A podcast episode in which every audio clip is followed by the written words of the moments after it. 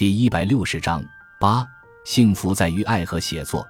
在我的价值表上，排在第一的是我切身的生命经历和体验，其次是我对他们的理性思考，再其次才是离他们比较远的学术上或艺术形式上的探索。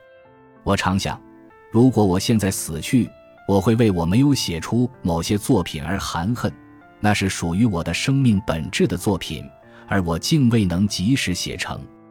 我为我的夭折的女儿写的书《妞妞》，一个父亲的札记便属此列。至于他在艺术上是否成功，对于我是相对次要的事情。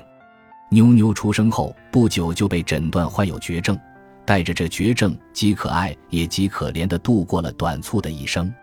在这本书中，我写下了妞妞的可爱和可怜，我和妻子在死亡阴影笼罩下抚育女儿的爱爱交加的心境。我在摇篮旁间木畔的思考，我写下这一切，因为我必须卸下压在心头的太重的思念，继续生活下去。这本书无疑具有相当私人的性质，不过它所叙述的亲情和苦难的主题，又是一切人共同面临的。我相信这是他在出版后引起读者强烈关注的原因。自九十年代初以来，我在个人生活中可谓多灾多难。接连遭遇丧女和离异的变故，我有充分理由对我的婚外经历暂时保持沉默。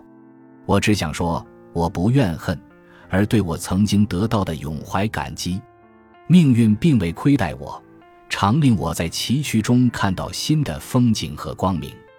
我与我的命运已经达成和解，我对他不奢求也不挑剔，他对我也往往有意外的考验和赠礼。我相信。爱是一种精神素质，而挫折则是这种素质的试金石。人活世上，第一重要的还是做人，懂得自爱自尊，使自己有一颗坦荡又充实的灵魂，足以承受得住命运的打击，也配得上命运的赐予。倘能这样，也就算得上做命运的主人了。有人问我，在经历了这么多坎坷之后，你认为人生最幸福的事情是什么？我的回答是：爱情和写作。我的确觉得，无论曾经遭遇过和可能还会遭遇怎样的不幸，只要爱的能力还在，写作的能力还在，活在世上仍然是非常幸福的。